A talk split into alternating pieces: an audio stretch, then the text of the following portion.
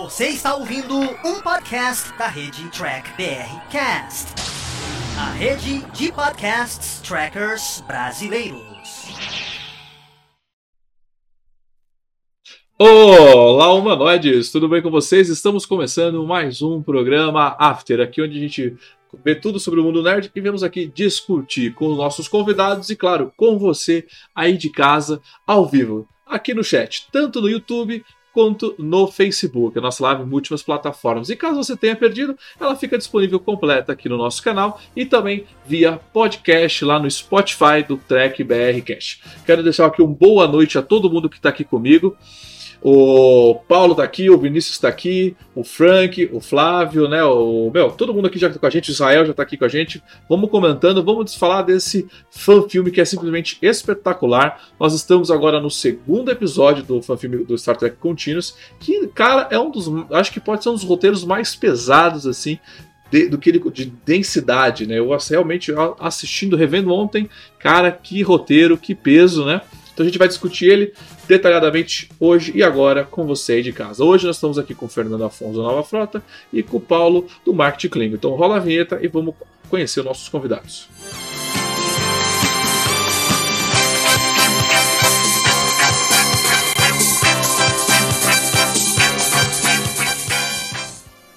É isso aí, senhoras e senhores. Vou começar pelo Paulo. Paulo falar uma boa noite pro pessoal. Pode falar boa noite pro pessoal, Paulo? Boa noite, pessoal. Prazer estar com vocês aí nessa live, nessa parceria da gente aí. É realmente uma coisa, episódio bem pesadinho, mas vamos ter uma boa discussão aí, vai ser legal. E agora com o Fernando Afonso, tudo bem, Fê? Fala, galera! E devo admitir que é uma das primeiras vezes que eu tenho que rever um episódio para poder falar sobre ele. Fiz isso hoje de manhã uma outra coisa eu não lembrava direito, porque, né, sei lá, assisti ele há quatro anos atrás, mas qualidade, hein? Qualidade. Exatamente. Antes de gente começar, eu vou perguntar aqui para os nossos participantes como eles chegaram no fanfilme. Lembrando que a gente está como é um negócio de fanfilme, quero chamar o máximo do fandom possível. E o Vinícius deu uma ótima ideia que no Vinícius a gente já está cogitando isso, inclusive o Fernando vai até comentar alguma coisa sobre isso que você comentou aqui agora. Mas Paulo, como que você chegou até o Star Trek Continuous? Porque para mim eu cheguei bem recente. E você? Não, é, eu também não, não faz muito tempo que eu cheguei, não. É, eu já cheguei aí a um questão de, de, um mês, um mês e pouco atrás, depois de estar tá revendo é, é, as séries, né? cansei de, de, rever bastante coisa, comecei a procurar. De repente achei esse fanfilme aí, né? Entre, entre outros aí, achei esse fanfilme e comecei a assistir, achei muito legal. Né? Também não, dispensei a revisão né, desse episódio, né? Que é, é muita coisa, é muita informação, realmente a gente não, não tem. Mas realmente eu cheguei garimpando mesmo. Exato. Se você ainda não reconheceu o Paulo, o Paulo é do Mercado Klingon, Market Klingon aqui, loja parceira nossa, tá aqui sempre com os comerciais dele aqui com a gente, onde vende as produções de rebate LEDs, né? E todo mundo nerd. Vai ter propagandinha daqui a pouquinho também. E Fernando, você, como você chegou até esse fanfilme, né? Porque você tem seus 50 anos de Star Trek aqui no Brasil, como você chegou até esse fanfilme e como. E conta aí, você tem novidades, né? Mas primeiro chega, me conta como você chegou até o fanfilme. Ah, eu, como eu tava com o pessoal da FEFESP na época, fazendo convenção e tal, a gente tava bem ligado nesse movimento de fanfilmes, que a gente costumava passar fanfilmes na, nas convenções da FEFESP, né? Então, tipo, eu tava bem por dentro e, tipo, foi bem legal quando, quando estreou o primeiro do Continuous, todo mundo falou, ó... Oh, mas é a mesma galera, não é? A gente não, não, não, tinha as informações ainda. Hoje eu sei bem mais coisa, mas foi meio que assim, né? Por causa que a gente estava passando eles na FEFESP. Bacana, então foi uma coisa que passou nos eventos da FEFESP. A FEFESP comemorou aí seus 23 anos essa semana, essa né? Semana. Essa semana. Então, parabéns aí à FEFESP, a toda a galera aí da sua produção. É aquilo, nós não estamos num momento meio complicado, não dá para sorrir para comemorar, mas todo ano tem que ser comemorado, todo aniversário tem que ser comemorado, né, para vir por mais anos. É, e você, Fernando, você conheceu o Vic Miona, não conheceu? Sim, eu estava nos Estados Unidos em 2016, nas comemorações, em uma das comemorações de 50 anos de Jornal das Estrelas, e eu pude estar no, no, no evento do Vic Mignona, incluindo que Eu ganhei isso aqui das mãos dele, vocês podem ver que tá lacrado com plástico. Era o que tinha até o momento. Três episódios Star Trek Continuous e um deles é o Lolani, ó. Eu ganhei isso aqui do Vic Mignona. Claro que eu não fui o único. Ele tinha um monte desses na mão. Ele entrou no meio do público com uma caixa de papelão cheio disso e começou a distribuir. Eu fui um dos loucos que se matou para pegar. Olha aí que bacana. Então, então a gente pode falar que você tem um produto licenciado do Vic Mignona. É. Então, o, o Vic Mignona, ele tava dando autógrafo na convenção, e assim, né? Normalmente os atores têm um, a sua própria mesa nas convenções lá de fora. O Vic Mignona usava a mesa do William Shatner. Uhum. Então, tipo, nos dias que o William Shatner não estava na convenção, o Vic Mignona usava as mesas do William Shatner, que o William Shatner cedia para ele o espaço, para ver que o Shatner gosta do cara, né? Olha que bacana, né? E, e o Fernando mostrou esse DVD, acho que o Cício Paulo já viu também. Né? A galera no Brasil vende bastante desse DVD, produção nossa aqui, né? Porque tem um certo mercado para isso, né? A galera curtiu esses fanfilmes, né? Uma alta qualidade, e a gente decidiu trazer justamente eles aqui para conversar com o pessoal, né? E o, o que, que nós colocamos aqui? O, Fernando, o Paulo colocou aqui, o Paulo Seguia colocou, nem abriu, nem abriu o Fernando, né? Que, é, que desaforo. Não, não é que é desaforo, virou coleção. Não vou abrir, Paulo. Não vou abrir. tá, tá no YouTube, né? Pra que eu vou abrir esse troço? Né? Que nem eu comprei. É, a... É, é, Ó, ó que bonitinho, ó. É, eu comprei a coleção do De Volta para o Futuro, né? Em, acho que não sei se foi em Blu-ray, inclusive, eu não abri ainda, né? Porque por enquanto eu consigo ver na internet, né? Depois vamos deixar bem guardado, bem coisa, né? E, Fernando, uma vez você. o Flávio falou que tá vazio e eu não sei. É, isso pode ser também. Tá pesado, Fê, a caixinha? É, é o peso de uma caixa de plástico. Né? Boa! Né? É, o Jim tá, já chegou aqui com a gente. Salve, chegando e deu like. Obrigado, Jim, pela sua participação. O Flávio é, Simões colocou. Ah, não, colocou, né? Tá vazio. É, vamos lá. E, Fernando, você uma vez falou pra gente que você foi entrevistado pela Rede Globo de televisões, né? E, e, e eles falam, e o cara, o cara, a primeira coisa que ele viu de Star Trek foi esse fanfilme. Ele jurava para você que era, que era, que era isso, era Star Trek? É, porque, tipo, a gente tava na casa do Sidney Tricarico, né? Famoso aí, colecionador, para fazer uma matéria de, de, de, de, Star Trek lá pro programa Como Será, da Rede Globo, né? E o jornalista era o Alexandre Henderson. E ele, todo empolgado, tinha feito a pesquisa dele e tal. E ele falou umas duas vezes Lolane, Lolane, Lolane, não, porque eu vi Lolane. Aí eu peguei, cara, do que, que esse cara tá falando? Aí eu lembrei, falei, ah, mas você viu isso onde? No YouTube? Falei, ah, então isso não é um episódio de Jornada nas Estrelas. Você acha que viu Jornada nas Estrelas, mas você viu um fã-filme de Jornada nas Estrelas, porque ele não conhecia nada, nada. Mas olha, era um programa muito legal da Rede Globo, que eles entravam no mundo de fã, pode ser de corrida, pode ser de futebol, pode ser de ficção científica e, e, e viviam um dia lá. Então era um, foi um programa muito divertido. Ah. É, não, isso é foda. Mas você vê pela qualidade do produto, né, que a gente vai discutir hoje, o cara acha que é de verdade, né? Pra você ver que ele, ele acreditou que ele estava vendo Star Trek pela qualidade do produto, né? Isso que é o mais impressionante. Foi, foi, foi uma discussão que eu tive com ele. Ele não acreditava que não era. Eu falei, não, aquilo foi uma produção de fã independente. Aquilo que você viu não é oficial de Jornal das Estrelas. Ele, não, isso e aquilo aquilo, aquilo. Eu falei, não, Sim. você não viu. O... Falando sério, você não viu. Ele não acreditava, o jornalista. O, o Diogo colocou que vale a pena baixar é, os episódios do site. A imagem é excelente, melhor do que no YouTube. Olha aí, toma dica para você, que pode ser tanto no YouTube quanto no fazendo baixar direto. O Vinícius falou que sem querer conversei com o Miona pelo Messenger, mandei uma mensagem, ele respondeu na hora, conversei com ele uns 5 minutinhos e ele comentou que tem muita, é, muitos fãs aqui no Brasil e realmente tem uma, um fandom grande no Brasil de contínuos. Porque ou não, o brasileiro ele é fã da série clássica, né? A galera pode querer negar, mas o Trekker, você pode ver, né? Você, a galera vai fazer cosplay, faz cosplay da série clássica, né? E, e o Paulo colocou aqui, imagina se tem um autógrafo exclusivo aí dentro. Eu não sei, ele tava cobrando autógrafo, eu não quis pagar 50 Porra, dólares. 50 dólares. Bom, já que a gente falou bastante de como a gente chegou nesse MIG, essa história curiosa do Fernando, agora vamos discutir esse episódio que é Lolani, de Star Trek Continuous, e vamos para a opinião geral.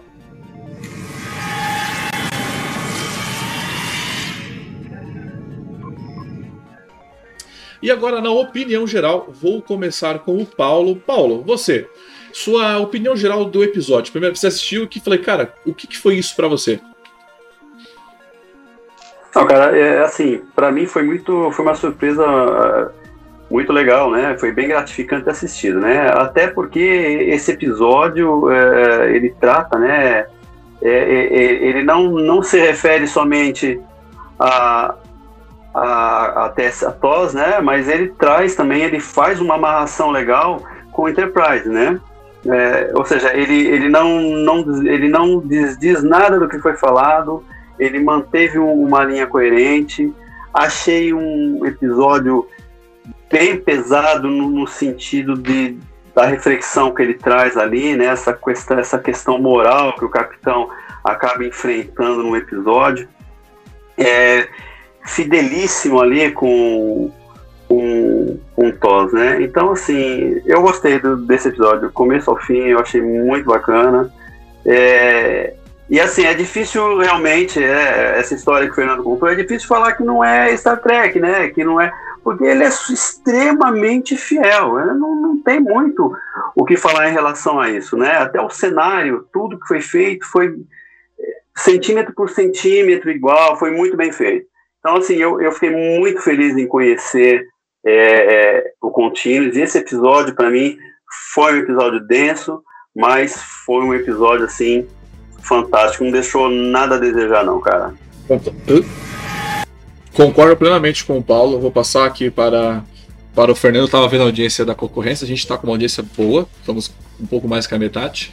E, Fernando, conta para mim aqui esse, a sua primeira experiência, sua opinião geral sobre esse episódio. Assim, a, o, o trabalho deles, né, do pessoal do, do Continuous, corrige muitas das falhas do New Voyages, né, que eles tinham pela, pela iluminação, pelo, pelo, pelo roteiro também, muita coisa deles e, e pelo que eu me lembro, vi que falava que cada episódio era tipo meses e meses pelo que ele falou para fazer, então dá para ver que era complicado. Eu lembro que ele falou que às vezes ele estava num avião em voo comercial no laptop editando e, e, por causa que, tipo, cada um trabalhava no, no, seu momento e era uma coisa complicada. E você vê, né, que ele, a fidelidade que eles trazem, quer dizer, se, se Star Trek original fosse discutir escravidão abertamente, provavelmente ia ser dessa maneira. Não dá pra gente afirmar nada, né? Não sabemos como Dini faria, para discutir tão abertamente escravidão, mas se fosse discutir, eu acho que seria uma coisa muito parecida com essa, sabe? Trazendo os dois lados da questão, fazendo a gente refletir sobre cultura, sobre intervenção, sobre imposição de, de, de, pontos de vistas, ao mesmo tempo mostrando o que é certo, o que é errado, a, o caráter de cada personagem, tudo isso é muito bem mostrado, né? Então, tipo, é, é, é, não tem como não dar os parabéns por essa, por essa empre, empreitada que eles fizeram. E, meu, eles trouxeram o Hulk para interpretar um brother verde. Pronto, acabou. Sim, sim. É... Eu fiquei impressionado que eu consegui escutar os ferros rangendo do metrô, Fernando. PQP, cara. Mas vamos lá. O, eu. Sobre esse, esse episódio, eu fiquei impressionado quando eu, eu, Porque, eu, como o Paulo falou, né? Ele é um episódio bem pesado, né? Esse negócio da escravidão é bem tenso. E de repente, quando eu vi essa maneira que eles trouxeram essa para discutir, eu falei: caraca, isso, isso eu teria visto em tosse né? Se o Jim tivesse trago esse, esse, esse debate, a gente teria visto dessa maneira. E o Kirk, no final, ele perde, ele é derrotado, né? E a maneira que ele perde me lembrou muito Toss, porque muitas vezes a gente assistiu um episódio, eu assisto aqui um episódio da série clássica e falo, meu, o Kirk chega no planeta, o Kirk invade a civilização do outro, o Vivre causa uma bagunça e vai embora, né? E simplesmente vai embora. Esse é moto, esse aqui é diadema, esse aí não tem jeito. Esse é meu. Esse é tá? teu, esse, não é esse meu. aqui é meu. E, e ele vai embora e muitas vezes fica nessa loucura. E você for para analisar, esse episódio ele é muito isso, né? A coisa acontece ali no meio, ele não tem muito o que fazer e acabou. E, né? e tipo, ele, e, e, o debate que foi? Eles trouxeram o debate, discutiram né? e refletiram, porque a humanidade superou tudo aquilo e eles trouxeram uma, uma outra espécie com isso. Falei, caraca, isso é Star Trek, eu estou curtindo demais ver, assistir, assistir isso, né? O... Já vou passar então para o roteiro. Paulo, você quer comentar mais alguma coisa de opinião geral? Não, só, só uma coisinha que você falou dessa questão do Kirk, né? De estar tá vendo realmente. É, no finalzinho, ele, ele começa a colocar a cabeça Sim. dele a prêmio, inclusive, né? Ele fala, não, eu vou, eu vou tomar uma atitude. E aí a gente vê aquele desfecho forte também e tal, que é, nem podia, é, não dá nem para imaginar que fosse algo diferente. Né? Então, no final, ele vai como o Kirk mesmo, ele vai colocar a cabeça dele a prêmio. Isso daí é, é tos, né? Eu não vejo demérito nenhum, muito pelo contrário, Sim. fidelíssimo. É, o, o, uh, existe uma reputação do Capitão Kirk de ser inconsequente, de fazer as regras do jeito que ele quer, e até comparam ele com a sagrada, grande senhora Jesus Cristo do universo, né? Por causa disso. Mas esse episódio mostrou exatamente que o Kirk tenta todas as maneiras oficiais antes de tentar quebrar a regra. E é uma coisa que é um pesar para ele. Você pode ver que ele não quebra as regras da frota levianamente como ele quer. Não. Foi uma coisa que pesou para ele. Ele chegou a deixar ela ir para só quando ele perceber que ele não ia conseguir dormir com aquela decisão dele de seguir as regras. E se você for ver, isso é muito o, o que o Kirk do William Shatner fazia. Ele não simplesmente saiu roubando a Enterprise no primeiro momento do, é. do, do, do Isso a gente 3, pode, sabe? A gente vai falar agora mais especificamente no roteiro, mas realmente, eles trouxeram o perfil do personagem. A gente não tá vendo o William Shatner, mas a gente tá vendo o Capitão Kirk, né? Isso, não, não. Que é, o, isso é o fundamental, né? Capitão Kirk. E vamos ler aqui só um pouco os comentários antes de passar para o roteiro, né? E ia falar mais sobre isso, né? Que é o quê? Pacífico, é, Pacífico dos, é, 201 também merece um programa. Cara, fica tranquilo, porque como eu falei, como a qualidade de Star Trek no momento está muito inferior, né? A gente vai trazer esses fanfilmes, né? Que vem, vem tentando resgatar isso. E, e esse Pacífico está no momento, a gente vai fazer todo de contínuos. Depois vamos para outros fanfilmes também. O quem colocou aqui também que aqui, né? O Flávio colocou tudo é é, tudo bem que foi um erro inofensivo, mas olha a qualidade do jornalismo tele, é, da, é, da, televisão, né? O cara faz uma pesquisa assistindo pelo, pelo YouTube, né? Pô, vou lá entrevistar os caras de Star Trek, deixa eu ver no YouTube o que, que é Star Trek. Ainda não tinha. Ainda não tinha Star Trek na Netflix, pô. Bom, vamos passar então para roteiro e agora a gente vai analisar exatamente tudo isso que eles estavam falando.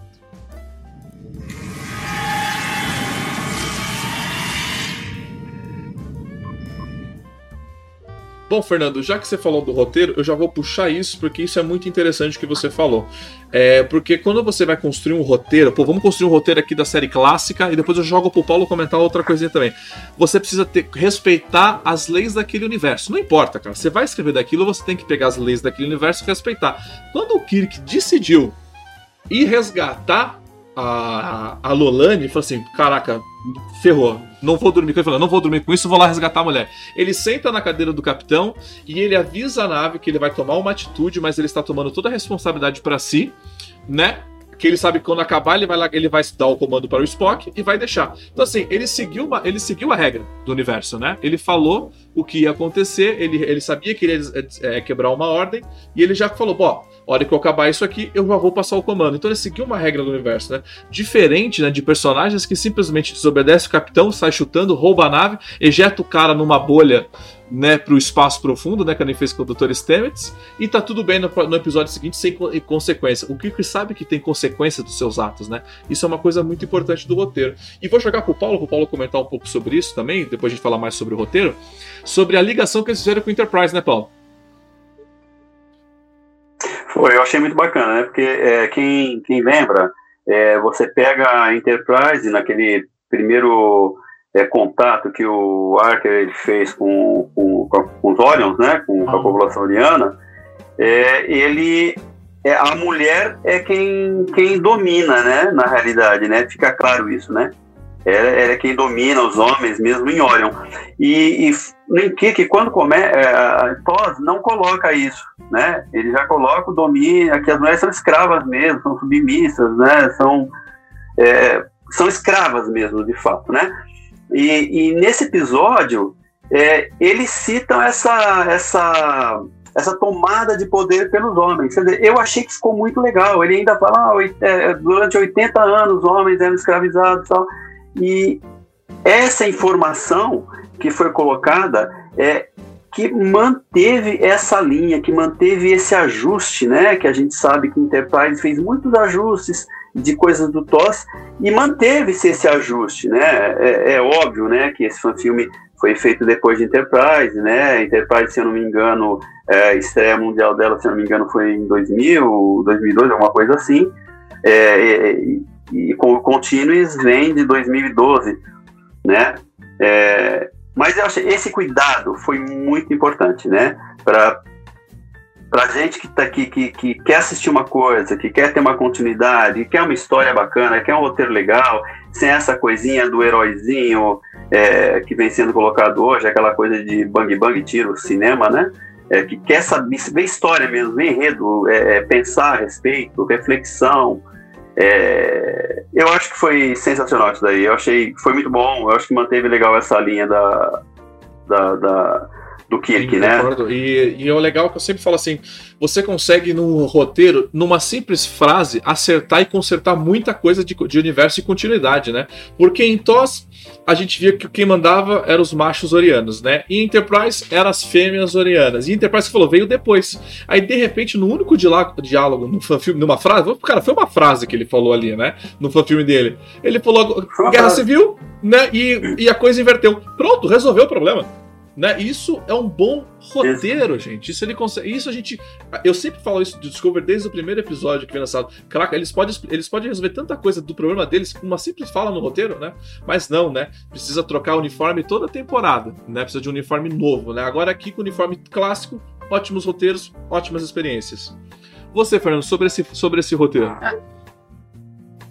Então, é, isso que o Paulo falou, que vocês estavam comentando, é muito real, porque eles souberam trazer tanto o canon da série clássica para o episódio sobre o que a gente sabia de escravos orianos, como o canon estabelecido em Enterprise. Porque se você for olhar, o macho oriano retratado no episódio Bound lá de Enterprise e também no começo da quarta temporada, eles eles trouxeram ele de volta. É um cara grande, musculoso, meio burro e coisa. Por quê? Por causa que os orianos que a gente viu em Discovery, eles eram escravos sexuais que nem as orianas. Quer dizer, o pessoal de Discovery lá na primeira temporada, quando foi retratar os orianos, eles eles praticamente não viram nada do que foi feito em Enterprise. Todo aquele negócio de feromônio, de dominação do verdadeiro escravo, tudo isso quando o Discovery foi fazer aquele episódio que a Tilly, a Jojo e a Michael vão parar num bordel oriano em Cronos, como se o Império Klingon fosse deixar ter uma colônia oriana no planeta natal deles, né? Não sei de onde tiraram aquela ideia de porcaria, mas aí você descobre que todo mundo é coisa sexual, mas não foi isso estabelecido em Enterprise.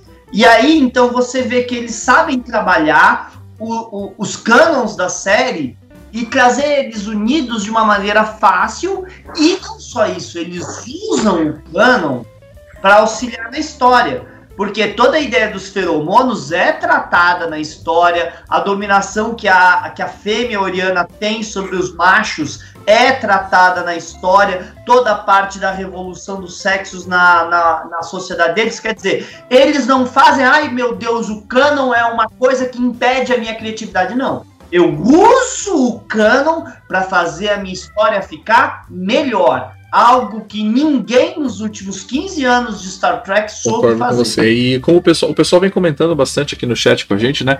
O Diogo colocou aqui: Kurtzman é Star Trek para cornos mansos, né? Eles usam uma expressão pesada, né, como episódio, mas eu concordo com ele porque na verdade não, cara, não que vocês que gostam são cornos mansos, não, você pode gostar, mas muitas vezes eles tipo assim, eles sabem que tá errado o canon, né? Tipo, cara, você está acabando com o meu canon, mas fica quieto, não fala e não dá opinião. Isso que a gente fala, cara, dê a sua opinião crítica e analítica. Sempre quando eu converso com o Paulo, o Paulo sempre fala isso, meu, a gente não pode ficar quieto, né, Paulo? O Paulo sempre fala, não, gosto de ouvir vocês porque eles não ficam quietos. Não, exato. Eu acho que é, é a gente tem que parar para pensar o seguinte: é, o fã ele já tem uma ideia de, do que é, é Star Trek. Óbvio, é, nem todo mundo é obrigado a concordar, absolutamente, né? Eu acho que existe espaço pro, pro contraditório. Sempre existe espaço e tem que ser respeitado o, o, o pensamento diferente. Mas assim, você chegar, como o Fernando citou aí, com toda razão, né? A questão dos Orianos no, no, em Cronos, que não, já não seria nem possível, né? Porque os primos são xenófobos, já não seria possível isso. E aí você avança com outros absurdos, você vê um Klingon urinando com dois pênis ou dois orifícios penianos, gente, isso é coisa de maluco, né? É coisa de, de, de, de xarope. E o pior é que você vê muito cara comprando isso sem questionar. Né? E isso daí não é o importante, né? O fato do Klingon ter um órgão, órgão sobressalente não significa que ele tem dois pênis, né? Senão ele teria que vir no pacote completo, né? Dois olhos, quatro orelhas, tinha que vir no pacote completo. E não é isso que a gente vê, né? Que é, isso não é o importante. Então, eu acho bacana, eu acho que manter essa fidelidade é importante. Eu acho é isso que torna a coisa Star Trek de fato. Quero fazer tirinho, fazer não sei o quê. Tem muito filme que faz isso já. Eu acho que não precisa disso em Star Trek. É fazer para vender. Poxa, então vamos vender, vamos fazer produto bacana, vamos deixar os fãs clubes agirem legal. E ponto final, né? Porque se você pega outras, outras franquias aí, poxa, até pinico o cara faz com, com capacete, né? E, e Star Trek é tudo parado, é difícil você realmente achar alguma coisa. É, é, é, é, é, tudo. Sempre foi difícil ser fã de Star Trek, viu? Há, há, muito antes da era Kurtzman já era difícil ser fã de Star Trek. O pensamento dos caras sempre foi complicado. Mas é, é eu lembro. Vocês lembram do episódio 200 do Stargate SG1? Que eles decidiram fazer uma homenagem para a franquia, para os fãs? E aí tem algum momento que alguém reclama, né?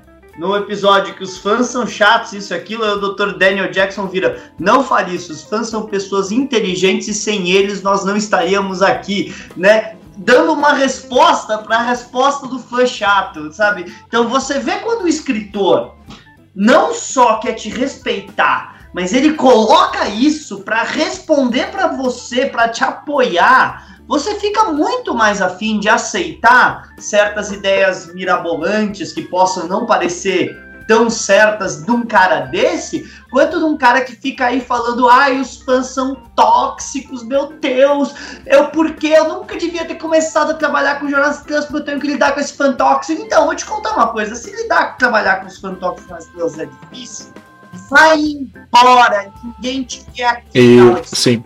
E sobre o, pe o peso desse roteiro, né, que eu posso dizer. Eles realmente fizeram um roteiro muito bem amarrado, um roteiro com temas tipo bem pesado, que é o que? Escravidão. Né? E é uma, é uma escravidão numa outra espécie que no qual o Kirk não pode fazer nada, né? Ele fica de mãos amarradas. Nada. E o peso que eles conseguiram colocar nesse roteiro sobre isso, né? Do tipo, caramba, você tá no futuro, a, a humanidade já passou por tudo isso, já tudo solucionou, mas ele não pode fazer nada. Porque é como a gente tivesse, tipo, querer é, se meter na casa do vizinho, ou se meter num país vizinho com outra cultura, né? Você não pode, né? Então, isso, cara, isso que eles trouxeram para esse roteiro, a maneira que eles trouxeram, eu achei que foi simplesmente perfeita. Eu tenho minhas críticas à maneira do Kirk, mas isso aqui é coisa minha, porque na, na, no contexto geral eu só tenho elogios a esse episódio, a esse roteiro. Esse é um, um roteiro que eu posso, que, que, eu realmente. Cara, você quer um, um exemplo de roteiro de Star Trek? Vá assistir Lolani. Esse é um exemplo de roteiro de Star Trek. Você quer, né, quer fazer um roteiro de Star Trek? Vai assistir Lolani, porque você tem os efeitos especiais né? Ok, ele construiu todo aquele cenário. Mas você não tem tiro, porrada e bomba, você não tem nave atirando. Não. É roteiro dentro de nave, é diálogos excelentes. Eles estão ali naquela, naquele momento na, no, no, jantar que eles ofereceram, né? Pro, no jantar. Cara, jantar. Que, que, espetáculo de roteiro. Você acha que todo mundo vai se comportar, mas o Scott mete uma no meio do cara, né? Tipo, mas e aí? Cara, caramba, fica todo aquele, aquele climão. Cara, então essas sacadas te surpreendem, né? Esses roteiros, ele, ele, é, muito bem, é muito bem escrito, né? Aí, de repente, o Kirk começa a, a debater ideia com o cara achando que você meio que concordando com o cara, de repente ele, ele usa o cara, o argumento do cara para quebrar ele mesmo, né? Então, assim, que roteiro! Então, se você não assistiu, gente, faça questão de assistir esse episódio, vale a pena assistir até mais de uma vez. Eu passei ontem pro Ricardo, que o Ricardo, pô, vocês vão gravar do quê? Eu falei, pô, Star Trek Contínuo, você não viu ainda? Eu falei, não. Aí ele assistiu ontem o primeiro e ele comentou com a gente hoje, né? E ele já elogiou, falei, caraca, que qualidade de roteiro. Eu falei, sim, que qualidade de roteiro, que personagens, né? Porque ó, aquilo lá, né? Lolani acabou de aparecer em Star Trek, digamos, acabou de aparecer no episódio mas você viu o quanto peso tem um personagem, né? Você sabe o nome dela, né? Você sabe o que, de onde ela veio, o que, que ela faz e para onde ela foi, né? Você vê que é um, é um episódio, você construiu um personagem muito bem feito. Então, tá de parabéns esse roteiro de contínuos. E, e, e, é interessante ver que uh, uma das pessoas que escreveu esse episódio foi o próprio Vic Mignona. Pra ver que ele realmente, né? Por causa que a gente sabe que ele é o grande produtor, ele é o dono da, da, da coisa toda, e, e, e, ele botou a alma dele nisso, né? Ele queria falar alguma coisa ali. E, é diferente porque é um episódio pesado. É um episódio muito pesado. Não é um episódio fácil de digerir. Mas a maneira com que ele faz é o famoso. Vou ficar com uma reflexão sobre o que é certo e respeitar as tradições dos outros da minha cabeça, em vez dele ficar simplesmente te dando discurso e apontando o dedo na sua cara, falando você é ruim, você é errado, você é preconceito. Não, é, é, é a ideia de Roddenberry de roteiro. Eu não vou apontar para você o errado. Eu vou mostrar a história. Você vai descobrir o errado sozinho. Exato. Não, eu achei forte também, né? O Thiago falou, você falou agora da questão do jantar, né, deles. A, a, a sutileza, né, disfarçada, né, do Kirk em relação ao assunto em si, né? Quando ele, ele fala pro cara colocar preço na conselheira da nave, né? Aí ele fala, não, mas eu não teria como colocar preço porque ela é educada, ela é formada, ela é isso aqui. Ele falou, mas ela, tá, a Lolane também é, ela tem seres de conhecimento, quer dizer, e, e veio aquela coisa, pelo menos é, é, eu, eu senti muito isso, né? O, o que o Fernando está falando até agora, essa questão da escravidão, né? Sem a lacração, sem colocar, olha a mulher explorada, olha aquilo, sem essa, esse mimimi, não. O conceito básico do seguinte, de liberdade ou não liberdade, ponto final. Eu acho que isso foi muito bem colocado, foi muito bem discutido. E, a Star Trek mesmo, né? Trazendo aquele peso, aquela consciência, aquele, aquele o diálogo moral interno, né? Isso é certo, isso é errado, o que, que eu posso fazer, o que eu não posso, né? Isso eu achei fantástico. É, sabe, todas as vezes que o Spock lembrava o Kirk, olha, não podemos infringir a regra, eles não fazem parte da federação, eles são uma civilização. Toda vez que o Spock faz isso, ninguém dá piti no Spock, chamando ele de machista, de opressor, disso, daquilo. Não! Todo mundo sabe que o Spock está levantando pontos válidos, pontos que devem ser lembrados e discutidos quando você fala de situações delicadas. Por quê? Porque a vida não é preto e branco. Existem diversos tons de cinza aí no meio e o Spock traz a discussão, porque discurso sem discussão não ensina ninguém.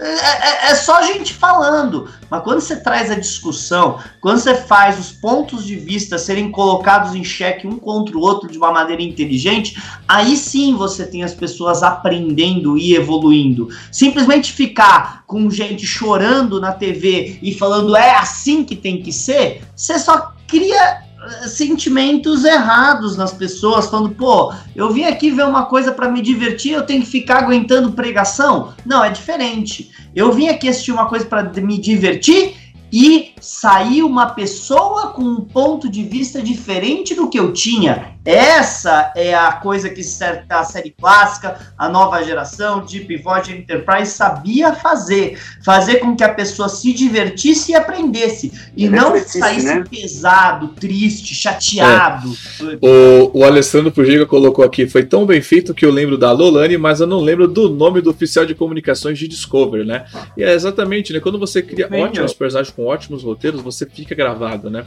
E eu gostei muito do episódio, porque querendo ou não, assim, a gente aquilo que eu falo, né? Não importa se você acha errado ou não, mas você tem sempre o outro lado, né? Você não vive aquele outro lado, né? E quando o Kirk apresentou aquele problema para a frota estelar, né, para o almirante, o almirante já tava com a resposta na mão. Cara, a gente não tem nada a ver com isso. A gente não pertence ao sindicatório, o sindicatório não pertence a nós, né? A nave dos Telaritas não pertence a nós. Então, assim, isso foi uma compra feita por eles. O comprador, o dono dela tá chegando ela, você devolve. A gente não pode causar um, um incidente diplomático por essas coisas. A gente não pode interferir na vida dos outros simplesmente, né? Mas mesmo é errado. A gente sabe que é errado a escravidão, mas a gente não pode simplesmente interferir. Foi isso que o roteiro quis, quis trazer. E como os dois falaram muito bem, ele não quis em nenhum momento ser lacrativo, botar a opinião, sabe? Porque se fosse a Michael, ela teria matado o cara lá, né? E, e tomado óleo para ela, né? Nesse roteiro. E teria e teria matado ele sem Exato. muito sacrifício, né? Dois golpes da Michael já acabava com o Lu Ferrigno tendo 5 metros é. a mais que ela. O, o, legal desse episódio é que, assim, o Kirk não ganhou, né? Eu acho uma frase do Lu Ferrigno, inclusive, muito bom para isso. Kirk, você não vai ganhar essa, sabe? Ele falou na cara. Aí eu digo, eu tenho o seu passado e essa você não ganha, eu faço questão. Cara, esse, é muito bom esse roteiro. E e a única maneira que aquela moça achou de lutar, ela sabia que não tinha como mudar mesmo essa situação.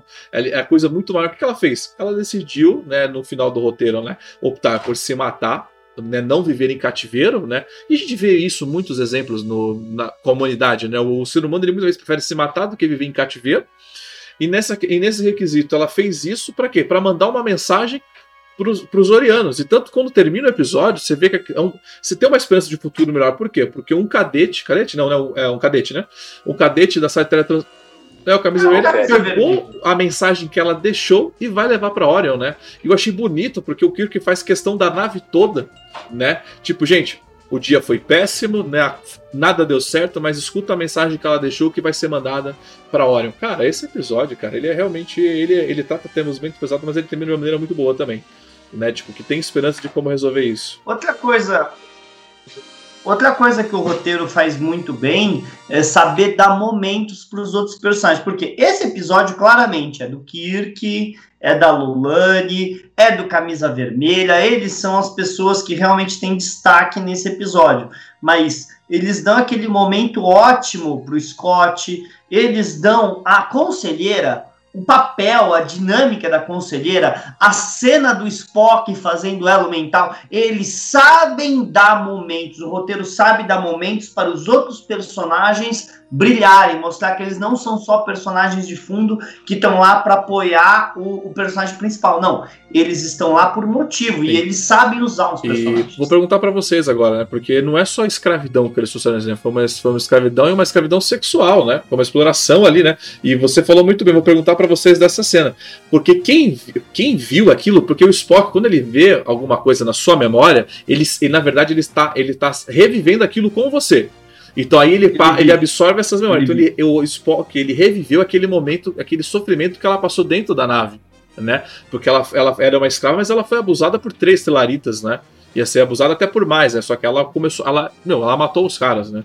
E aí e, né? e, o, e o episódio ainda jogou aquilo. A gente trouxe uma assassina para dentro da nave, mas ela também foi assassina por qual motivo? Então, assim, é um episódio cheio de pontos de vista, cheio de coisas, né? Aí eu pergunto, vou começar com o Paulo agora. Paulo, esse peso dessa cena, de toda essa consequência, o que, que você achou disso? Cara, eu, eu achei, eu, eu, achei, como eu falei, achei bastante forte, mas é algo que, que traz realmente a reflexão, né, é, do tema. É, é uma coisa que leva a um pensamento é, firme, é, o Spock mesmo ele fala o seguinte, que ele não estava preparado para passar por aquilo. É engraçado, né? E, e assim, e, e, eu acho, eu não me lembro de ter visto cenas tão fortes desse, é, nos episódios de TOS. Eu realmente não me lembro de ter pego cenas com essa, com essa força, né? Eu achei fantástico a, a maneira com que foi colocado, né? Aqueles quadros que vinham na cabeça do Spock, é, era é uma violência, né? Uma violência sexual. Que, que você imagina o seguinte, né? Por um indivíduo que, que, que passa por um ritual e tudo mais para extirpar o, o sentimento, para saber lidar com o sentimento, de repente ele recebe aquela carga dela, porque ele, ele vivenciou, na realidade, ele vivenciou o momento, né? Numa sociedade que muito provavelmente ele não teria visto aquilo, ele não teria essa vivência, não teria esse, principalmente o sentir, né? Que ele sentiu na pele, né? Praticamente como se fosse algo com ele mesmo, que é o que ele era no mental. Então, cara, eu, eu achei assim é, fantástico, muito pesado.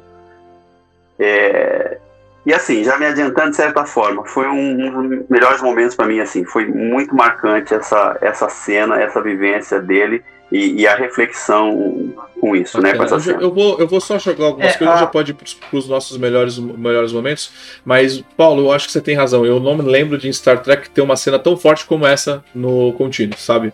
Se Continuous merece um prêmio, ele merece pelo prêmio da, do, quanto ele, ele foi ousado e realmente mostrar essa violência, porque eles mostraram essa violência, né? E o peso dela e as consequências. Eu acho isso muito importante. Ele mostrou as consequências como Star Trek foi. Realmente, parabéns. Fala, Fernando, que eu já passo para os melhores momentos. Não, só queria colocar isso que o Paulo falou, que realmente a gente vê aquilo, né? A gente vê a sensibilidade que eles usaram para tratar um tema como esse, e, e é complicado, né? É complicado, porque, de verdade, de verdade, eu queria ver o Nimoy interpretando aquilo. Nada contra a interpretação desses atores. Mas eu queria ver o Shatner, eu queria ver o Nimoy, eu queria ver o The Forest, eu queria ver o Durham, eu queria ver eles trabalhando um roteiro como esse para ver como seria a atuação, porque é, é, é complicado, né? Nós somos homens, é difícil a gente falar de uma coisa como essa, mas nós somos filhos, nós somos maridos, nós somos, né? A gente tem, é, nós, nós também temos a sensibilidade de saber que isso aí é uma violência sem tamanho. Tipo, é, estupro, gente, é um crime para mim pior que assassinato. Então, tipo, você vê isso sendo retratado, mas não sendo retratado de qualquer jeito.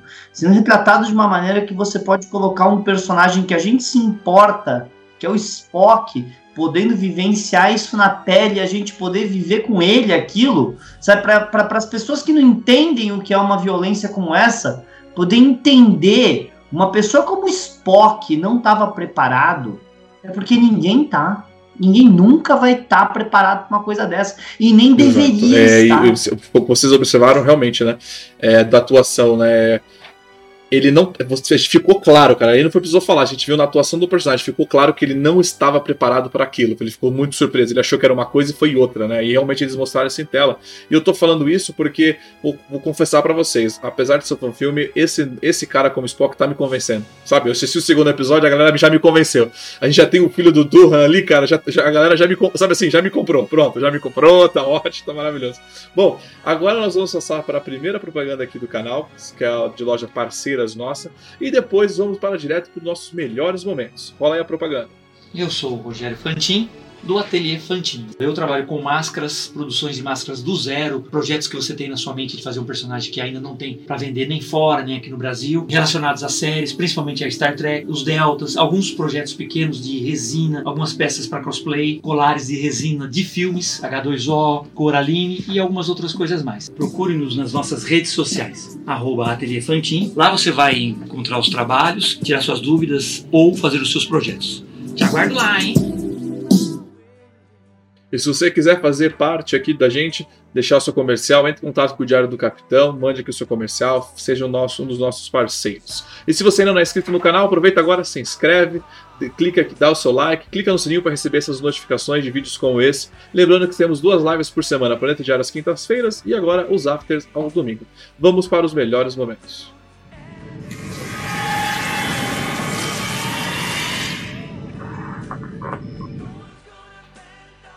O Paulo falou que já revelou, né, que um dos seus melhores momentos realmente foi essa parte do Spock com a Lolani, né? Porque realmente foi, é, foi algo foi algo diferente, foi algo muito ousado, né? Que a gente, que a gente tem em Star Trek. Realmente não é algo. Não é comum, cara, nem costumeiro. E mesmo em Star Trek Discovery, que eles falam que eles são né, bem diferentes, né? Coisas novas, cara, eles não chegaram nem perto disso. E olha que eles tiveram temas né, parecidos, né? Coisas nesse, nesse, nesse sentido, né? Bom, é, o meu, um dos meus melhores momentos, cara, eu confesso que foi ver Lu Ferrino de verde, só que ao invés de cabelo, de cavanhaque. Eu falei, caraca, olha o Hulk, gente.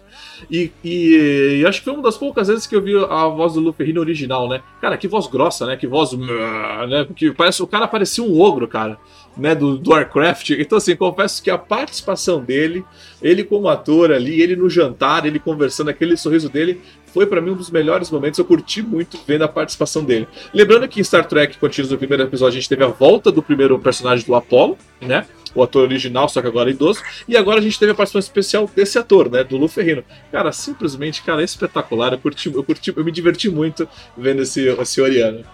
Fernando, o Paulo já falou, mas depois a gente volta para ele por ser um dos melhores momentos para você.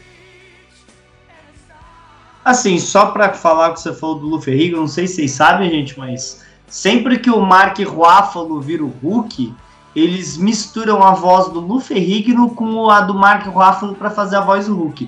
Os dois gravam e aí eles mixam as duas vozes para fazer os rugidos do Hulk. Então, o Mark, então o Lu Ferrigno ainda é o Hulk, tá? Apesar de tudo, ele ainda não, não, tem tá um pezinho no Hulk, Hulk dos tá? Avengers, desses novos, eles, eles gravam a voz dos dois? Eles gravam sempre que tem. Sempre, quando é o, não no Professor Hulk, tá? No, no, no, último Vingadores, não. Mas quando era o Hulk, Hulk grunhando, gritando, eles mixavam a voz do Mark Ruffalo. Não, entendi. Quando ele dá aquele, aquele rugido. Cara, nossa, isso é espetacular. Fiquei até, até mais longe de assistir esse Hulk, né? Bacana. Eu, também não, Eu não isso é uma informação bacana. Legal. Mas então, o, o, meu melhor momento, eu vou falar que é uma coisa que eu e o Thiago comentamos hoje, tá? Que a gente estava conversando sobre os efeitos especiais. Porque quando eles mostram uma cena de nave, uma cena de tiro, uma cena de dobra, eles não reinventam a roda. Eles fazem a mesma coisa que o Michael Okuda falou quando estava fazendo a remasterização da série clássica. A gente não queria mudar, a gente queria fazer o que o pessoal dos anos 60 teria feito se eles tivessem a tecnologia de hoje. E isso foi o que o Michael Okuda falou quando ele estava remasterizando a série clássica. E dá para ver que é a mesma coisa. Quando a gente tem uma cena de espaço, ela parece uma cena de espaço da série clássica feita com tecnologia melhor e de boa. A gente sabe que o orçamento dos caras era limitado, mas, meu, vai falar que a Enterprise deles não tá bonita. É, eu, eu, eu até comentei, eu falei, é, é, é, sempre os mesmos ângulos, né? Aí eu falei, caraca, é, quanto que eles gastaram com esses caras, né, pra fazer esse CGI? Porque, cara, o CGI está de quali uma qualidade muito bonita de assistir, né? Eu assisti é, em em Full HD ou HD? Bom, não sei, eu sei que eu tenho a resolução máxima no YouTube aqui na minha televisão. Eu falei, caraca, que, que, que, né, que seja aí bonito, né? Que nave bonita, né? Bom, Paulo, mais algum bom momento para você desse episódio? Eu sei que teve vários, mas você pode falando, a gente vai comentando. Não, cara, eu, eu, esse daí foi um, um momentos sensacionais. Um, um, segundo momento assim que eu destacaria bastante é no final aquela mensagem da Lolane para a nave toda. Cara, aquilo realmente, aquilo aquela mensagem, aquilo foi um troço assim, meio que de arrepiar mesmo, né? Você chega assim no final do episódio, aquilo é, é um, é um coice, te derruba, né? Pelo menos eu senti isso, né? Eu acho que ali é, é, é, quando você pega toda aquela tensão que ela é, ela, ela é, descarregada ali, que você fala, porra, uma mensagem dessa não é possível que não toque alguém. Né? Exato. Então, eu achei fantástico essa, mens essa mensagem dela, quando aquela mensagem, o Kirk vai lá e muda o botãozinho ali para a nave toda ouvir aquela mensagem, cara, Sim, eu achei um fantástico aquilo. Um dos meus melhores momentos eu já bom. comentei com vocês, né? Foi o jantar, né? Aquele jantar que eu já, já comentei, né? Se eu falar, foi o jantar, para mim aquilo ali eu me surpreendi do que como foi colocado ali. Mas um dos meus melhores momentos também foi a hora que o Kirk entra no quarto, sai na porrada com o Luferrino. Eu falei, dá, dá uma voadora com os dois pés do peito. do cara aquela cena. É, dá, dá pra ver que o Vic Mignona realmente tentou fazer o, o, o Shatter brigando, Ele tentou né? fazer duas pernas no peito, mas o que deixa essa cena muito boa é a hora que o Luffy olha na cara, tipo, olha na cara do Kirk e fala: Você não vai ganhar essa, né? Você não vai ganhar, não adianta, você perdeu, né? O Kirk, porque dá pra entender que ele, o Kirk esteja uma, uma fama grande pela galáxia, né? Ele falou: Você não. Cara, isso pra mim foi um dos melhores momentos. Eu achei, cara, porra, caraca, eles vão fazer o Kirk perder essa. E perdeu. Fernando? Ah, então, gente, é, é, é, complicado falar melhores momentos num episódio que todos os pequenos momentos, é, só só de ver os corredores da Enterprise você já sorri, né? É complicado, mas é, vocês retrataram bem. E eu só queria responder aqui que a Nair falou no, no coisa, o que que faz você assistir Star Trek Continuum? Amor. Porque dá pra ver que quem fez essa série tinha uma coisa muito grande no coração por Star Trek, amor. O, o Diogo colocou aqui o CGI de Star Trek Continuous é melhor do que o de Star Trek remasterizado. Olha que eu gosto do CGI do, do, da remasterização, mas eu prefiro assistir o, o clássico Toscão. É coisa minha, né?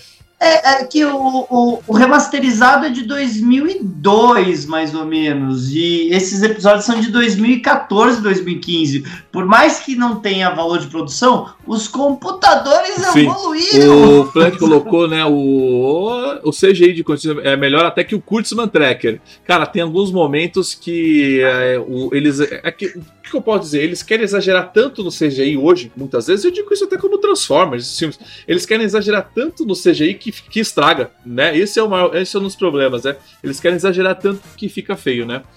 É, o Fran... E tem uma curiosidade Pode falar, também, viu, Thiago?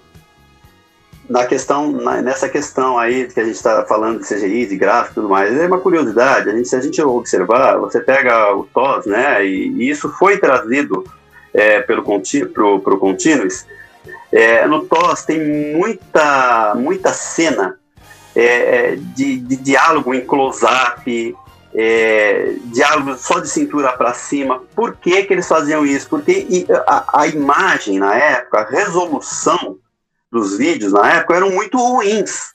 Então, não justificava eu pegar, fazer o diálogo do cara ali de corpo inteiro. Então, isso era uma maneira que eles usavam já na época, né, para tentar mostrar um produto bacana, para tentar mostrar uma coisa legal. Então você percebe muito aquelas cenas dos, dos diálogos é, em primeiro plano, né, de, de close-up, aquele olhinho do Kirk, né, com aquela luzinha dos personagens, com aquela manchinha de luz no olho e tal. Isso foi proposital. E, e, muito legal, porque isso veio no Continuous também. Né?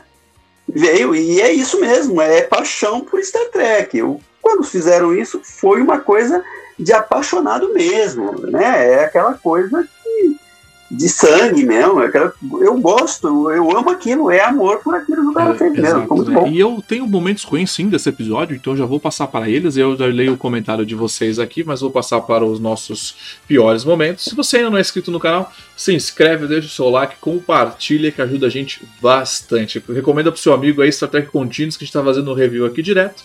E agora vamos para nossa segunda propaganda, propaganda do próprio Paulo. Para você conhecer, se você quiser fazer parte da nossa propaganda, entre em contato com a gente. A galera, estamos aí para convidar vocês a acessarem a nossa loja no site www.marketing.com.br. Lá vocês vão encontrar, além dos produtos da, da franquia Star Trek, batlets tamanho natural, mini batlets, as maclets em tamanho natural também, é produtos de parceiros de Harry Potter e outra, outros produtos geek. Estamos esperando vocês lá, inclusive na nossa rede social, Instagram, Facebook, Marketing Faça suas compras, site seguro, Aguardamos você lá. Até mais. Agora para os piores momentos.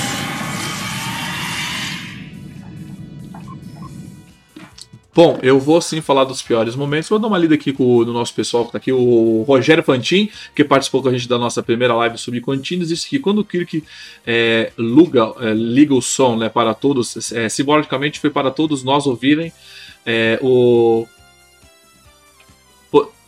e podermos o show. Ponderarmos o show. E, e ponderarmos. Pronto, agora entendi. É, não, concordo com ele, isso daí foi uma coisa para todo mundo, né? Mas é aquilo, né? O episódio foi feito justamente para reflexão, né? É aquilo que eu gosto, é aquilo que eu falo, cara. É uma coisa você fazer é, discutir política e fazer politicagem, né? Que a gente sempre vem comentando isso.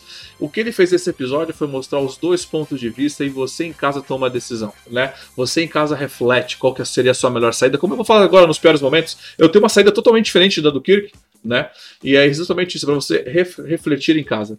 Bom, eu tenho meus piores momentos, cara. O meu pior momento desse episódio é aquele, aquele negocinho romance do daquele Dol Pérez, né, do camiseta vermelha ali do teletransporte com ela tentando fugir, ele, e aquele amor por ela, e ele foi inoculado. Cara, para mim isso daí foi, foi para mim é os piores momentos. Eu não curti muito essa, essa brincadeira que eles fizeram com aquele camiseta vermelha. Ele já largou a frota estelar, para ir em, em, luta dos Orianos, entendeu? Isso aí eu, não, eu confesso que eu não curti, não foi. Não curti. Essa eu não curti. E você, Paulo, teve alguma coisa que foi para você os piores momentos? Olha, galera, é, eu concordo com você. Eu acho que eu não curti muito essa, essa amarração, eu achei desnecessária, né? Não que, que venha trazer algum prejuízo pro material em si, mas eu achei desnecessário. Agora, pior momento mesmo para mim, aí eu me dou o direito do plágio, né? É realmente os créditos, cara. Eu. Porque assim, realmente é uma coisa que dá saudade. Você tá assistindo, quando vem o crédito, pô, ferrou, né, meu? Eu acho que aí é. Pra mim, o pior momento mesmo são os créditos. Né? Mas você tem razão, eu acho que essa cena aí que foi colocada, esse enredo aí, eu acho que era desnecessário. Ele podia tomar uma atitude, podia fazer alguma coisa, mas sem esse envolvimento, que eu acho que não teve é, muito a ver, não. Quem teve a profundidade nesse relacionamento foi o Kirk, não ele, né? Então eu realmente, isso eu, eu realmente não curti. É. é ele ser, ok, ela com a faca no pescoço dele, bacana, mas ele tentar fugir de novo e ir atrás dela, aquele, ela, ele conversando com ela ali, cara, é, eu... realmente, cara, pra mim isso foi um dos piores momentos, não curti muito não. E você, Fernando?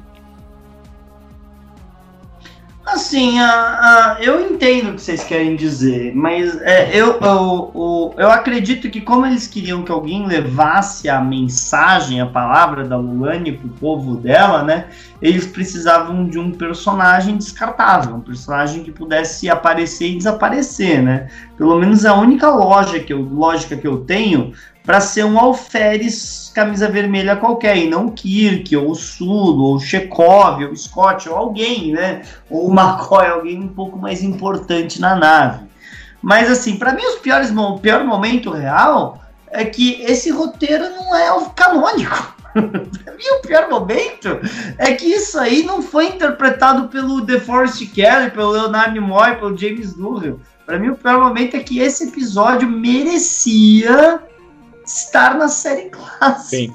É, o pessoal tá comentando aqui, né, que o Diogo colocou, achei a atuação desse Alperes excelente. Cara, em relação à atuação da galera, realmente, eu não posso criticar muito, não. Inclusive, eu reclamei do, do doutor do, episódio passado, nesse eu tenho elogios, por exemplo, né? É realmente eles capricharam na, na atuação, né? E eu acho que tem a ver com o que os dois falaram aqui. O amor por Star Trek já faz a atuação ficar mais fácil, sabe? Porque você cresce assistindo aquilo, quando você vai. É pra fazer o Spock? Fica tranquilo que eu faço. Né? Você já tem aquilo. Você pode não ser ator, tudo, mas você já tem aquilo em, em, em você, né? É, pode falar. Mas você sabe, Thiago, você sabe que perguntaram pro Vic, né, quando ele fazia interpretação, é, se ele, ele queria é, é, fazer o Shatner, né, interpretando Kirk, ou o Capitão Kirk, né? E, e, ele deixou muito claro, ele falou, olha, eu quero trazer a essência do Capitão Kirk, né? Porque assim, é, eles brincaram, eles até brincaram, é, tentando fazer imitações dos personagens, mas ele bateu o martelo e falou, não, Vamos tentar fazer uma coisa mais solta e aproximar mais a interpretação em si, né? A essência do personagem. Porque quando eles tentavam fazer aquela imitação, ficava algo muito caricato. Né? Perceberam isso e realmente o Fernando está coberto de razão. Isso seria muito legal se a gente pudesse ter visto a interpretação daqueles atores já que a gente seguiu, aqueles atores consagrados, né? Que começaram é, essa coisa. Mas assim, se a gente parar para pensar, é, a, Enterprise estava numa missão de cinco anos, mas nós só tivemos é. três anos de série, né? Então eles fizeram realmente, ó, vamos terminar esses cinco anos, né? Vamos terminar essa missão. E eu acho que foram muito bem sucedidos na interpretação. Óbvio, é, é a gente descartar, falar assim, ah, o Nimoy, pô, o Nimoy é o Spock, né? Não, não tem, eu acho que todo tracker não vai discutir isso, não, não cabe Sim. discutir, né? Ele é Nimoy é o Spock. Começou a coisa ali. Ele montou o personagem. É, a gente ele... sabe que o, que o Nimoy era judeu, né? Ele era judeu, aquele símbolo que ele fazia com a mão, né? É, é, é era basicamente o X judaico, né? Tinha essa relação. Ele criou isso daí. Não foi que passaram para ele, não foi que roteirizaram isso para ele. Não, eles Sim. criaram a coisa. E eu acho muito gratificante você ver essa qualidade. O, vou ler dois comentários aqui, tá? Do Rogério, né? Sobre aquele ângulo de filmagem que vocês falaram, ele colocou até a sobrancelha do Kirk era pintada e engrossada para os closes, né? E o Diogo colocou aqui tem a questão de encaixar no roteiro pessoas que contribuíram na produção. Por exemplo, o cara alto que fazia o segurança é um dos que mais contribuíram financeiramente na série, mas ele é, não é um ator concordo com ele, né? Provavelmente as pessoas estão ali, né? Porque contribuíram para a coisa acontecer e participou. E olha, confesso que o ator, que esse, que esse personagem, né? Do chefe de segurança, a questão que ele sempre mandava investigar na outra nave, ficou muito bem roteirizado. Sabe, a gente tá nos primeiros momentos, mas eu tô elogiando essa parte que eu, eu curti. O personagem, ele, ele não tá muito em tela, mas ele é muito usado, né? E Ah, sim. Tem uma. Nesses episódios ainda não, mas vai ter uma tenente que vai aparecer bastante, que na verdade era uma das personagens de fundo de Star Trek Enterprise, a atriz. Então ela meio que estaria interpretando uma descendente da personagem dela em Enterprise. E eles dão bastante espaço para ela. Por quê? Porque, pô, quando você é uma produção de fã, você tem que valorizar quem tá lá trabalhando Sim. com você, né? Bom, é, a gente vem falando bastante pelos momentos, acho que Star Trek Continuous, eles realmente eles possam ser uma obra bem completa, né, em todos os aspectos, né, com muito carinho. Então, os melhores momentos a gente vem aqui comentou, acho que a gente não tem muito mais para os momentos, inclusive o nosso chat aqui, as pessoas só estão nos elogios, eu fico impressionado com isso, né? Quando a gente vem discutir algum outro seriado, a galera descasca aqui e a galera aqui hoje só tá nos elogios, parabéns. Bom, falando isso, eu vou passar aqui agora para conversar com um pouco com o Paulo, mas você de casa, como tem aquele delay, né? Pode mandar agora sua pergunta, porque agora a, o, a pauta é você que faz sobre essa Tech Continuous. Eu sei que alguém fez alguma pergunta, dou uma olhadinha aqui agora, mas enquanto você manda a pergunta, eu vou conversar aqui um pouco com o Paulo, né? Que o Paulo, inclusive, rolou propaganda, mas já que ele está aqui, eu vou perguntar de novo para ele, né? Paulo, sobre a sua lojinha. Se eu quiser entrar na sua lojinha agora, conhecer a sua lojinha, como que eu faço para chegar nela lá? É o seguinte, a gente, é, essa loja está no endereço www.marketingklingon.com.br. É, também eu tenho a, a, a mídia, né, em rede social no Instagram e tô lançando um canal aí, né? Ninguém estava sabendo, você está sabendo só. Lancei um canal Marketing Klingon também no YouTube. E vou tentar colocar algumas coisas a respeito da loja, do, do, do que é feito, é, sei lá. Eu não tenho ideia exatamente o que eu vou fazer. Provavelmente fazer alguma coisa no nível de hora tosca, né? O momento tosco, né? Porque é, é uma coisa para me divertir mesmo, para colocar produto, para bater papo com, com amigos, sei lá. É, vai ser um é um canal. Eu não tenho bem ideia do que vai ser feito, né? No Facebook também está lá a página Marketing Klingon, é só procurar. No Facebook eu não estou investindo muita coisa, mas é isso. Tá? É... Ah, e uma coisa, cara, deixa eu te falar. É, se o pessoal tiver interessado aí pegar um cupom de desconto da, de uma MacLED, tá? Aquelas MacLEDs tamanho natural. No site eu estou vendendo a 210 reais. Se você quiser aí, o pessoal tiver interessado, sorteia alguém aí para ganhar um cupom de desconto e ela vai estar no valor de 150 reais com esse cupom, tá certo? Então de 210 ela vai para 150 mas vai ter que se, a pessoa vai ter que se fazer a compra online. Ela vai ter que cadastrar na loja, fazer a compra online para poder usar esse, esse cupom, tá? Então, quem tiver interessado, lança para você aí, se pronuncia no chat para você e aí você faz o sorteio. Sim, é só você entrar lá no Instagram, ele fez até uma postagem recentemente, que eu joguei aqui para ele. O Paulo sempre vem com essas promoções, sempre tenta aí fazer essas coisas. É, eu, muitas vezes ele, ele dá muito mais ideia, eu falo calma, porque eu gosto de fazer as promoções do, do mercado clínico sempre quando a gente tá com algo bombando, tipo Star Trek Discovery na melhor temporada, mas tá difícil chegar a esse momento, mas assim, a gente sempre tenta fazer, né? Quando tem alguma coisa realmente explodindo para atrair bastante público para a loja dele. Entra lá no Market Klingon, Mercado Klingon para vocês aí, facinho, e também segue lá no canal. E uma coisa que eu sempre falo para eles, falo até pro próprio meu, faz o seu canal, mostra os seus vídeos, né? Mostra a brincadeira, porque é, é, divertido, né? Hoje, o que mais faz na pandemia, que a gente mais percebeu, né? Foi aí a, o pessoal na internet, né? O Paulo fez uma pergunta. Eu, como o Paulo começou agora, eu vou fazer essa pergunta e o Fernando, e o Fernando responde, eu também respondo e vai nele. Então. Pergunta do Paulo Seglia. Vocês acham que se eles fizessem um outro Continuous, eles iriam ignorar o que fizeram é, de novo no Canon? Sabe, o novo Canon, esse Discovery? Você acha que eles iam ignorar ou eles iam abraçar isso? Eles iam fazer, né? E... Quem? Os, os sim, o pessoal que fez sim, Continuous ou a galera Paulo, oficial? O Paulo falou o seguinte: se a galera do Star Trek Continuous fizesse uma nova continuação de Continuous, eles iam, eles iam incluir coisas de elementos de Discover ou não? Eles incluíram um outro elementozinho de Discovery no último episódio, que eles meio que tentaram consertar o canon, explicando a diferença do, do símbolo, falando que o símbolo da Enterprise ia voltar a ser o símbolo da Frota Estelar, porque em Discovery, né, o, o, o Não, símbolo... Mas isso é um concerto, isso é um concerto né, pro da, filme, da, né? Da... É, então, é um concerto pro filme, mas também para Porque eles falam, é, ele mostra né, o símbolo do filme e fala: esse símbolo vai voltar a ser o símbolo da Frota Estelar. Mas quando que tinha sido antes? Em Discovery. Então, meio que eles tentaram. E o, o McCoy, o Larry Nemechek, né? Que é um dos escritores de coisas fantásticas de Star Trek, que nem ele escreveu manuais oficiais da nova geração, com a ajuda do Richard Armstrong, certo? Que são, são, são, são coisas obrigatórias. E ele é fã de Discovery, né? E ele era uma parte importante. Mas ignorar o que eles fizeram eles não iriam ignorar nada que eles fizeram. Acho que se eles fossem continuar, talvez eles fossem fazer aquele período entre o filme 1 e o filme 2, alguma coisa assim, mas olha, pelo que o Mignona falou lá na convenção, não vai. era o, o, a, o sonho dele era terminar os cinco anos e parar por aí. Eu não acho que vá, vamos ter mais contínuos. Aliás, eu acho que o Vinícius tinha me perguntado se existe alguma chance de isso virar canon. Não, nenhuma, zero chance. Tá? É simplesmente impossível, porque nenhum produtor de Hollywood vai admitir jamais, independente se eu curso ou qualquer outro, que alguém fez. Não, e não é só isso. É quando você vira. Vou passar pro Paulo. Quando você, ou digamos assim, independente de produtor, mas a Star Trek decidiu comprar Star Trek Continuous para fazer parte da sua grade ser canon. O, Cara, o, o dinheiro que ia ter que comer nisso, porque muita gente trabalhou de graça e deu dinheiro. Se você vai vender esse seu seriado pra CBS, cara, o contrato muda totalmente, sabe? Tipo, peraí, eu, eu, eu trabalhei de graça para você porque isso é ser de graça. Agora, se você vai vender, peraí, não é. Meu contrato com você não foi isso, né? Tem essa questão também. Não sei como ele fez o contrato com o povo, então acho que isso não acontece. É.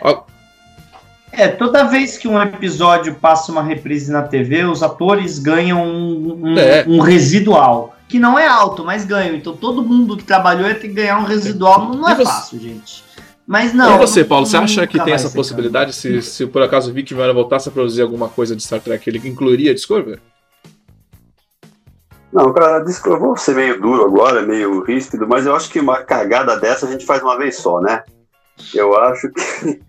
É, eu, na boa, eu Discovery, eu consegui assistir só a primeira temporada e quase vomitando, não deu mais, entendeu?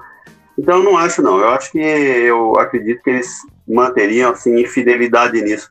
Quanto a ser canon ou não, bom, eu considero canon isso daí para mim, porque o que acontece é quando foi dado a autorização, né, para ser feito isso daí, é, a autorização de uso, né, da, da, da, da marca da, da marca, né, em si, Star Trek, ela foi feita nesse princípio, ó, vocês podem fazer, mas é sem fim lucrativo. E eu acho que eles foram extremamente fiéis.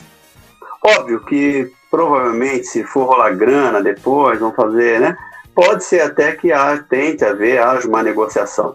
Mas, mas o passado já disse que não havia, então eu não, não teria essa preocupação não. Embora seria bem interessante bater o martelo e falar, ó, isso é canon, porque eu assisti o Continuous todo, né? Procurando revisar tal. Olha, cara, tá, tá muito assim, tá muito tá muito autêntico. É, o cenário, cara, eles fizeram assim na proporção mesmo, tudo certinho, é do mesmo tamanho, Sim. os objetos na mesa do kit, sabe? Tá tudo direitinho. Então eu não vejo razão para não ser. Agora, Quanto a fazer tipo Discovery, ah, não, desculpa, eu acho que não, não aconteceria isso, na não, cara. Na minha visão, isso é a minha opinião, mas o que eu vejo é que, como o Paulo colocou, na opinião dele, ele não faria, mas eu acho que hoje, se o Vic, por exemplo, o Vic decidiu, ah, vou, vou fazer de volta um fanfilme, que eu tô de boa, tô na pandemia, vou fazer. Eu acho que ele não incluiria pelo que Star Trek Discovery se tornou, sabe? Pela bandeira que Star Trek levantou. Eu acho, e como ele foi até, inclusive, inclusive ele até perdeu o ingresso dele, apesar que eu acho que ele tá tão, assim, sabe, você perde o gosto pelaquilo, você nem faria mais, né? Que eu, que eu acho que é o caso. Ele não faria mais por conta disso. Ele até perdeu o ingresso dele para a convenção oficial de Star Trek, né? Pela opinião política dele. Então acho que se ele fosse fazer, cara, ele, ele ia bater na, na treca, tipo, esse aqui é o Star Trek do Kirk, né? Do, do Spock que você está acostumado, do Gene. Ele faria questão de não incluir isso, justamente para não manchar o que a gente sempre vem falando. Cara, Star Trek Discovery manchou isso daí, né? Até a Nair brincou aqui, né? Você vai trazer um personagem que só chora e te desobedece o tempo todo e tá sempre com a razão. Cara, ninguém gosta de um personagem como esse, então eu acho que isso não. Se, o que eu acho que se poderia rolar era, tipo, ele pode aproveitar o quê? Ele poderia aproveitar um, um, o Saru. Sabe, ele poderia aproveitar um Kelpiano. Ele aproveita o alienígena do Kelpiano porque o, o Doug Jones é famoso, fez sucesso. Então talvez ele, ele chamaria. Porque o Doug Jones, gente, pra quem não sabe, ele faz muito fanfilme. Ele fez até um fanfilme de Batman recentemente. Então, assim, ele poderia chamar o Doug Jones para fazer uma brincadeira com ele, no máximo, entendeu? Mas nada a ver com, com esse atual momento de Discover, né? Isso certeza. É, o, o Alessandro Fuji, é, Fujita colocou: será que daqui a alguns anos sai um fanfilme de Discover?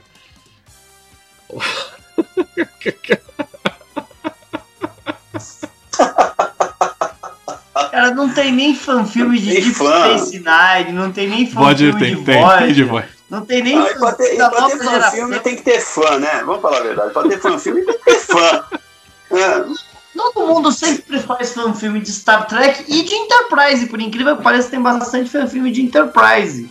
É. Nova geração, o- o- os fanfilmes da nova geração normalmente é tipo uma ligação com a série clássica, ou aquele pornô lá que o, que o, que o Valdomiro acabou de fazer review lá no Sessão 31, que aquilo não é fanfilme nem um pouco, aquilo Deplorável, né? Deplorável.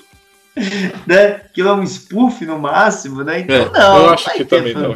Me Discover é uma coisa que a gente tenta, a gente te- tenta até evitar. E eu, por exemplo, o Diário do Capitão, com todos esses filmes com essa qualidade e com esses lançamentos de filmes maravilhosos, cara. Eu vou fazer a cada 15 dias Star Trek Continuous, depois o Pacífico, depois tem um outro fanfilme muito bom, a gente vai fazer a cada 15 dias. Lógico que eu intercalo com as lives de conteúdo nerd geek, porque semana passada fizemos de coisa. Então, meu, momento pra eu falar de Discovery agora, cara, se bobear, meu, vai ser difícil. Eu posso fazer um review a cada cinco. Cara, e assim, é- é, tem tanta coisa aí. Você pega uma série Blake, que foi super bacana na época, Babylon 5. Você não teve fanfilme de Babylon 5. Eu desconheço, pelo menos. Você não teve. E, gente, Teve, teve, teve, teve, teve um que foi a, a frota encontrando com o Babylon 5 saindo na porrada, mas. teve, a maioria não Não teve fanfilme de. Não teve, teve fanfilme de Mas, Galáctica. assim, mas isso é- e foi um filmaço aquilo, né? Eu, pelo na minha opinião, né? Pelo menos, foi um filmaço, foi uma coisa bem legal, um enredo bacana tal, né? É que era um ciclo, né? Começava onde terminava, ou, ou vice-versa, né? Sei lá. Mas não teve então uma Discovery, pelo amor de Deus. Passa Gente, eu esqueci de dar uma informação sobre esse episódio que vocês estavam falando. Esqueci. Vocês estavam falando do, do menino lá que fez o, o namoradinho Isso. da Loane e tal e coisa, né? O camisa vermelha. Vocês sabem que é o Boba Fett, né? Sério? Ah, Você tá falando que. é o ator que interpretou o Boba Fett criança no Star Wars Episódio 2, o Daniel Logan. Por isso que você estava elogiando a interpretação, não é uma boa interpretação, por quê? Porque é um ator real, não, é, Não sabia.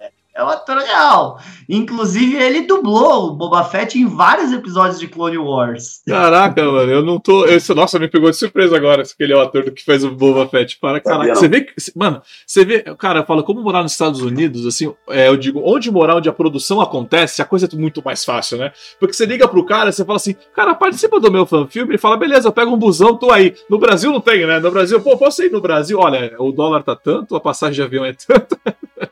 É, cara, você vê como é fácil lá nos Estados Unidos a coisa, né? E deixa eu aproveitar e parabenizar vocês, porque vocês deram uma informação que ninguém mais, nem eu, tá? Ninguém mais do fandom brasileiro ousou da informação, que o Vic Mignona perdeu o convite vitalício que ele tinha, certo? Para as convenções de Las Vegas Star Trek. Ele tinha um convite vitalício pelo que ele fez pelo fandom e ele perdeu esse convite porque ele é republicano. Aí você fala, ah, Fernando, então você é republicano? Não, não sou. Mas eu acho um absurdo uma pessoa ser privada de uma coisa pela opinião política dela. Eu já, sobre fanfilme, eu já pensei em fazer um, um fanfilme sobre, sobre Discover, porque eu querendo eu tenho um uniforme, posso fazer o Pike e o Saru. Mas eu queria refazer uma cena zoando um personagem. Mas quem sabe eu faço um dia, né? Bom, chega dessa bagaça. Vamos já para os nossos momentos finais aqui encerrar, de encerramento da live. É, vou deixa eu só confirmar que está tudo ok, está tudo ok. A nossa live em múltiplas plataformas, tanto no Facebook quanto no YouTube. Aqui hoje tivemos a presença do Paulo e do Fernando.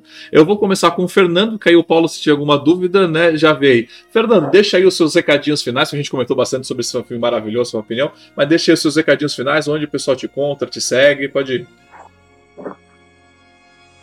Bem, gente, então valeu aí. Queria muito fazer um review de Contínuos, porque, meu Deus do céu, né? Como é legal falar dessa série, falar do amor. Eu posso falar que, cara, quando eu cheguei pro Vic Mignona e falei do fandom brasileiro, a, o sorriso que ele abriu, sabe? Foi, foi, foi, foi demais, assim. E, e, ele falou, from Brazil, oh, I love Brazilian fans, tal. Foi, foi, foi lindo, cara. Foi lindo ver. E aí ele falou que uh, Star Trek nos liga como fãs do mundo inteiro. E isso é verdade, cara. Star Trek pelo menos costumava fazer isso, costumava nos ligar com fãs do mundo inteiro. Hoje não, hoje a gente só sabe brigar, só sabe discutir, é terrível. Ninguém pode ter uma opinião diferente do status quo, que você hoje é rotulado alguma coisa ou outra. Então é muito difícil, né? Então, pô, adorei, adoro falar sobre Star Trek Continuous. Star Trek Continuous merece. Pra quem não sabe, era para ser 13 episódios, mas por causa das regras do fanfilme foi 11. Mas está aí, parabéns para todo mundo envolvido. O pessoal aí tá todo mundo no chat perguntando se a gente vai conseguir falar com o Vic Mignona. Não sei se a gente consegue falar, ninguém vai prometer nada, tá? Tudo bem? E, gente, Dá uma olhada lá, tudo que a nova frota tá fazendo, tudo bem? Eu acabei de terminar uma série de vídeos que eu gravei com o Luiz de Quem Salva. Como assim? Não sei quando que eu vou colocar no canal, mas é a gente analisou episódio por episódio da série clássica para ver quem salvava a nave, porque eu andei escutando por aí que o Kirk é que nem a Michael e salvava a nave em todos os episódios. Então fizemos um placar de quem salvava a nave em todos os episódios. Acho que vocês vão ficar surpresos com os números de quem salvava a nave, tudo bem? Ah, e o que mais eu posso falar? No final do mês vamos ter o Podia Ser Melhor, primeira temporada de Star Trek Discovery, comigo, com o Thiago, com o Ricardo do Sessão 31 e com o Luiz, final do mês, lá no canal da Nova Frota. Dá uma olhada que vai ser bem legal. Foi, foi bem engraçado esse episódio. Aí. E o pessoal aqui, antes de eu passar para o Paulo falar o segredinho final, o pessoal aqui tá dando risada, né? Porque o Paulo colocou aqui, né? É, depois de uma brincadeira, acho que dá na. É, do, não sei o que colocou aqui. É, aqui, ó. É, convenção estar com o Choro é Livre, né? Eu vou fazer uma competição na, na Tracker, como quando a gente faz, se reunir de novo. É, campeonato, o choro da Michael. Quem consegue chorar melhor melhor que a Michael, igual a Michael, então é uma boa coisa. E sobre, e sobre esse negócio do Vic, cara, fazer uma entrevista com o autor internacional é complicado. Eu tenho uma entrevista com. com com o Richard, mas é complicado justamente pelo inglês, né? Então, talvez né, fazer uma live com um cara que fala inglês para o público brasileiro, talvez não seja legal. Às vezes é mais fácil pegar, né? pegar e tipo fazer uma tradução, uma dublagem, né? Mas vamos ver como a gente vai fazer isso daí, mas porque seria legal, né, tentar trazer esse público mais para cá. Paulo, obrigado pela sua participação. Deixa aí a sua conclusãozinha, pode ir seu recadinho onde o pessoal do marketing Klingon aí. Tiago, eu que, eu que agradeço aí participar dessa, dessa live com você, é sempre bom aí discutir. É, eu, como o Fernando falou aí, né, dessa questão do, do de impedir uma pessoa pelas suas ideias. Eu acho que o contraditório, o contradito, o contraditório, ele é sempre aceito, ele tem que ser sempre aceito, tem que ser sempre respeitado, né? Não é por conta de um pensamento diferente que a gente vai limitar. Eu acho que isso não é Star Trek. É, me, podem me encontrar na loja virtual, marketing.com.br. Também estou no Instagram, no Instagram, Marketing e no canal do YouTube Marketing. É, só reforçar aí é, essa questão do, do sorteio. É, quem tiver interesse pode ir no Instagram, deixa o nome lá no, no, no direct até, até segunda-feira aí, é, até amanhã, até amanhã meia-noite, pode deixar, eu vou ver esse horário. Quem tiver interessado, é, eu vou sortear, ao invés de um, eu vou liberar dois cupons de desconto, então, na MacLabs, tá? Ela está sendo vendida a 210, eu vou, eu vou, fornecer dois cupons de desconto por hora de quem, de quem tiver interesse, é, o, o, e aí eu, é, esse valor vai ser 150 reais nas MacLabs quem tivesse interesse, tá bom? É isso, cara, mais uma vez obrigado, e essa discussão é sempre legal, muito bom estar com vocês.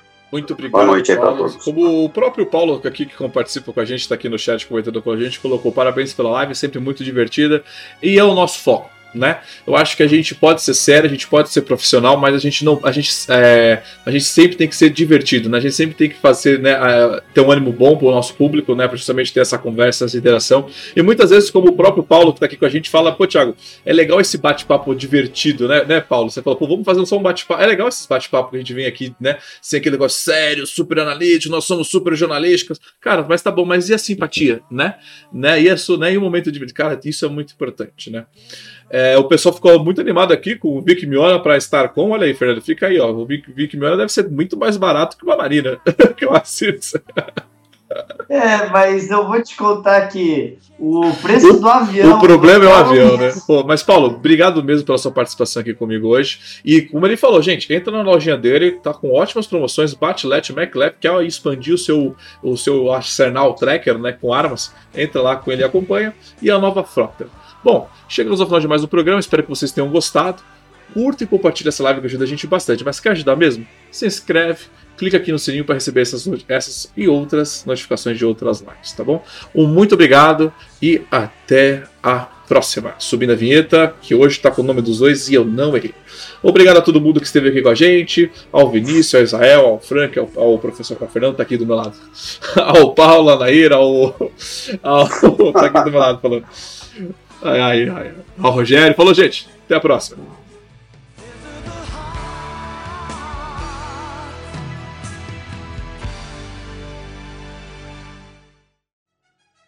E vocês acabaram de escutar mais um podcast do Diário do Capitão. Lembrando que a versão em vídeo você encontra lá no YouTube. E para mais podcasts de Jornada nas Estrelas, entre e acesse Trek BR Cash, uma fusão dos podcasts trekkers brasileiros. Lá você vai encontrar podcasts Sessão 31, Nova Frota e Diário do Capitão. Ou procure no seu aplicativo favorito. Um muito obrigado, até a próxima e engage!